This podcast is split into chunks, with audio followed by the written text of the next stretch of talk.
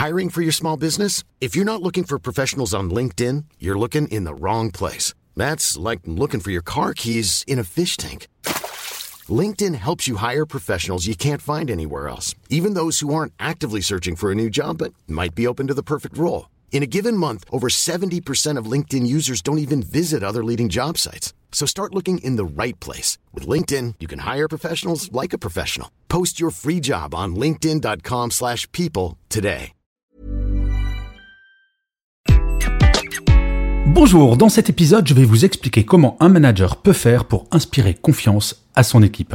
Je suis Gaël Châtelain-Berry, bienvenue sur mon podcast Happy Work, le podcast francophone le plus écouté sur le bien-être au travail. N'hésitez surtout pas à vous abonner sur votre plateforme préférée, cela vous prend deux secondes et c'est très important pour que Happy Work dure encore longtemps et en plus de vous à moi, cela me fait super plaisir. Alors, comment inspirer confiance quand on est manager Grande question. J'aime beaucoup comparer un manager à un pilote d'avion. Imaginez, vous allez prendre un avion. À l'entrée de celui-ci, le pilote dans son beau costume. Et quand vous êtes devant lui, vous vous apercevez qu'il est ivre-mort et en plus, il vous dit qu'il n'a pas son brevet. Est-ce que vous allez monter dans cet avion? Non, bien entendu, vous n'allez pas embarquer. Eh bien, un manager, c'est exactement la même chose. Pour embarquer son équipe, il faut que celle-ci lui fasse confiance. Au siècle dernier, on parlait beaucoup de la confiance descendante, la confiance qu'un manager allait faire à son équipe. Mais maintenant, c'est ajouté à cette confiance, car bien entendu, il est important qu'un manager fasse confiance à son équipe, mais il s'est ajouté la confiance que j'appelle remontante, la confiance que l'équipe va accorder à son manager. Et c'est bien connu dans la vie professionnelle comme dans la vie personnelle, la confiance c'est très long à acquérir et ça peut se détruire en un claquement de doigts. Alors très concrètement, comment fait-on? Eh bien selon moi, il y a quatre points absolument essentiels.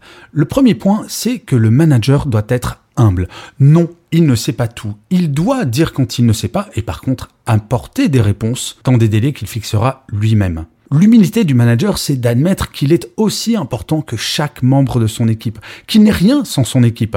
Il n'y a rien de pire qu'un manager arrogant qui va écraser son équipe en disant moi je suis le manager, moi je sais, moi je vais décider, vous exécutez. Ça me fait penser à cette célèbre phrase de Jacques Chirac qui disait un chef c'est fait pour chefer.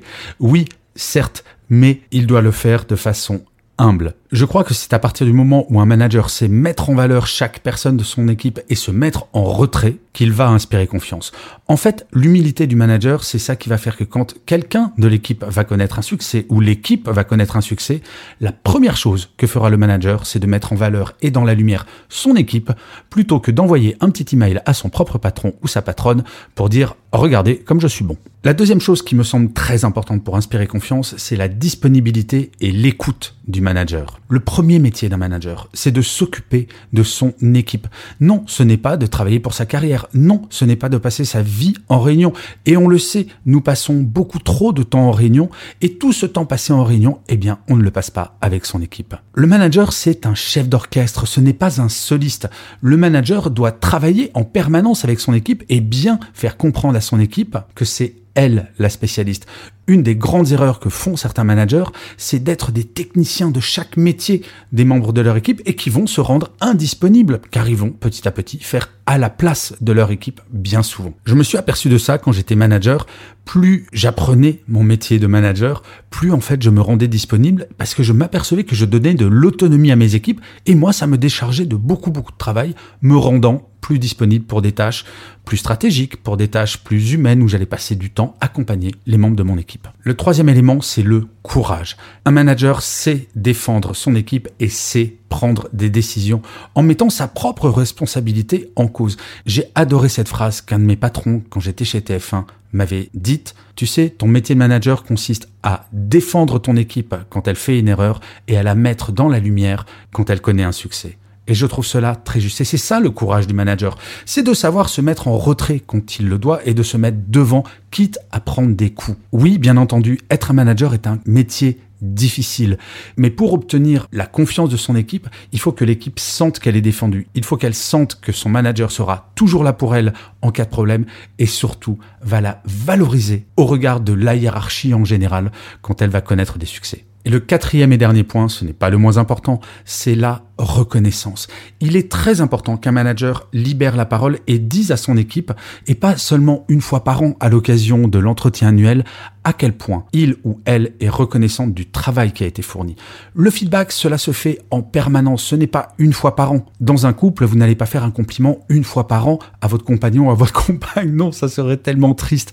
Alors il ne s'agit pas de faire des compliments uniquement pour les grandes choses, mais ça peut être des compliments au détour d'une machine à café, ça peut être un compliment à la sortie d'une réunion.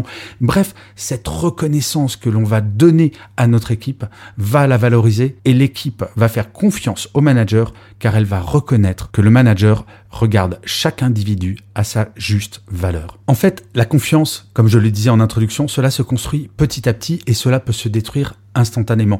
Mais pour avoir été manager pendant plus de 20 ans, je peux vous garantir que quand vous avez une relation véritablement de confiance avec votre équipe, tout le monde se sent mieux, y compris le manager. Car bien entendu, comme je le disais, si la confiance remontante est devenue absolument fondamentale, l'une des premières choses qu'un manager doit dire à son équipe, c'est que il va faire totalement confiance a priori à chaque membre de son équipe, car c'est son métier, mais qu'il compte sur chaque membre de son équipe pour mériter cette confiance. Oui, la confiance, c'est dans les deux sens. Le prérequis du manager quand il prend en charge une équipe, c'est qu'il fait confiance a priori.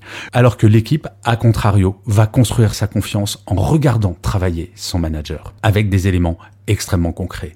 Je vous remercie mille fois d'avoir écouté cet épisode de Happy Work ou de l'avoir regardé si vous êtes sur YouTube. N'hésitez surtout pas à partager cet épisode, à mettre des commentaires, à vous abonner sur votre plateforme préférée. C'est très important pour que Happy Work dure encore très longtemps.